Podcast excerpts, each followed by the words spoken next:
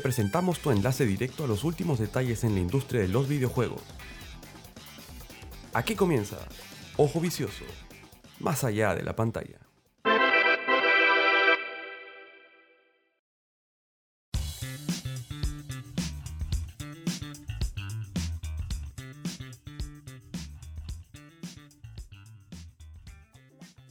Bienvenidos una vez más a una nueva edición de nuestro programa Ojo Vicioso, y el día de hoy vamos a estar hablando del incremento en la producción de los juegos de carácter independiente y también la formación de diferentes estudios de videojuegos alrededor del mundo que han dado inicio a una etapa en la industria que me gusta llamar la era de los videojuegos independientes.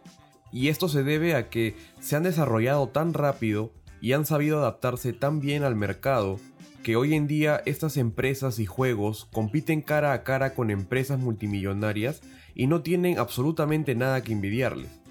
El programa del día de hoy se estará enfocando en los motivos que han llevado a que esta era de los juegos independientes sea una realidad, y cuáles son los puntos, tanto positivos como negativos, que nosotros los consumidores podemos observar hoy en día como resultado. Si queremos resaltar pues el inicio de todo esto, Creo que es importante iniciar desde la llegada de los primeros teléfonos inteligentes, y estos permitían pues el acceso a videojuegos debido a su interfaz completamente diferente a la que tenían teléfonos antiguos que tenían un teclado y no tenían la suficiente potencia para poder reproducir gráficos y tenían bastantes limitaciones.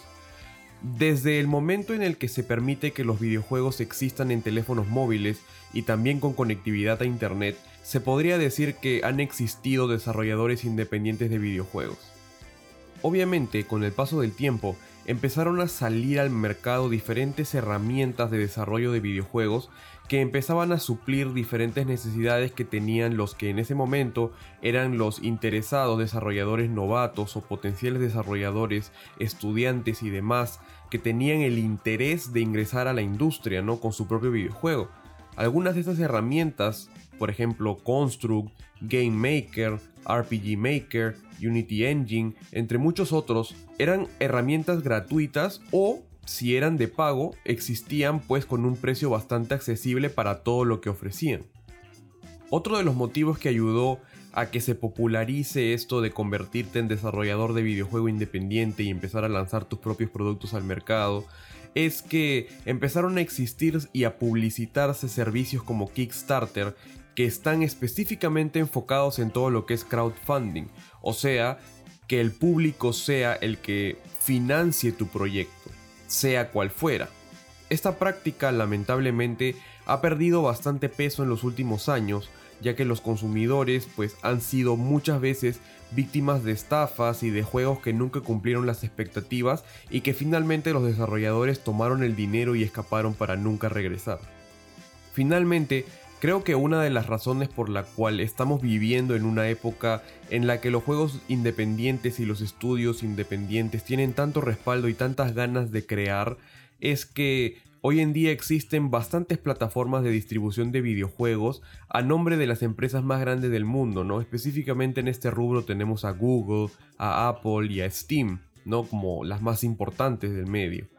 Y ellos con tan solo pagar una cuota, tú como desarrollador tienes que pagar una cuota fija, que es un pago inclusive de una sola vez, al menos en Google y en Steam es así. Y con eso tú ya estás facultado para poder empezar a crear y publicar videojuegos y empezar a generar ganancias y empezar a publicitar tus productos. Lamentablemente no todo es positivo y una de las grandes negativas que trae consigo esta era de los videojuegos independientes tiene que ver mucho con el tema de la historia. Si recordamos anteriormente, pues en los años donde los videojuegos eran todavía muy incipientes y algo completamente novedoso, eh, los juegos necesitaban de una arquitectura específica en las máquinas que los podían correr. Entonces esto obligaba a las personas interesadas en desarrollar videojuegos a aprender mucho sobre programación y sobre cómo aprovechar todos los recursos tanto del software como del hardware y eso convertía a cada uno en un personal altamente calificado para su trabajo. Hoy en día la gente lamentablemente no necesita el mismo nivel de capacitación ni habilidad para producir un juego. Si bien es cierto, Esto viene su lado positivo, es que ofrece flexibilidad y posibilidad de que cualquier persona pueda programar su juego. Muchas veces esto hace que la calidad de estos juegos producidos no esté asegurada.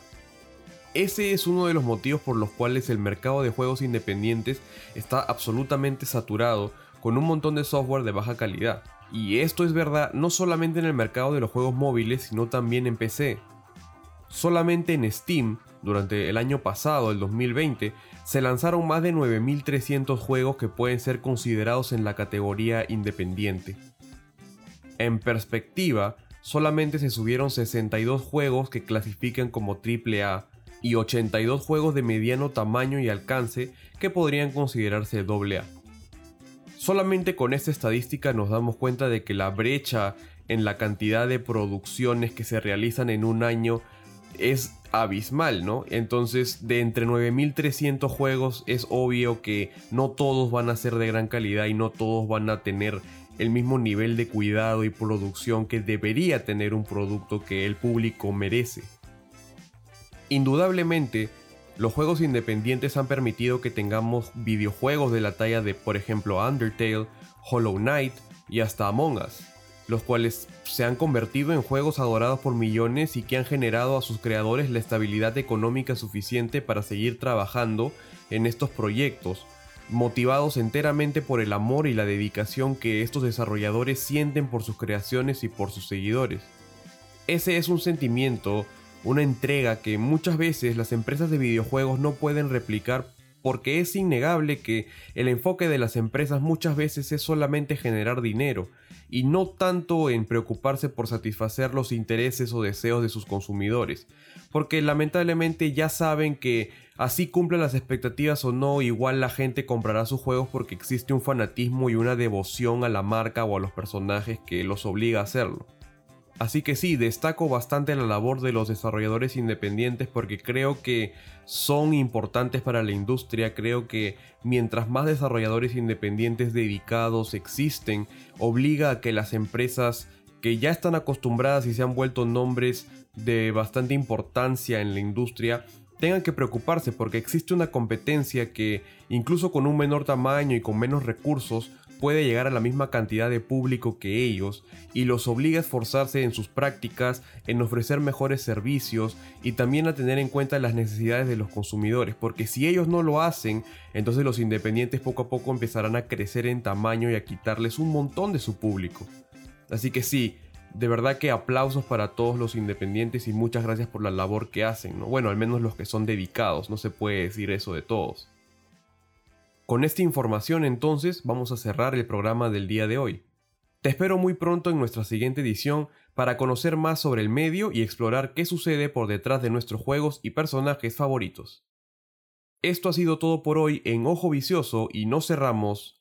Hasta la próxima.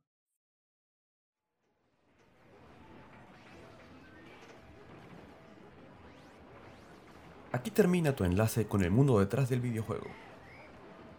Nos encontraremos nuevamente el próximo domingo en la siguiente edición de nuestro programa.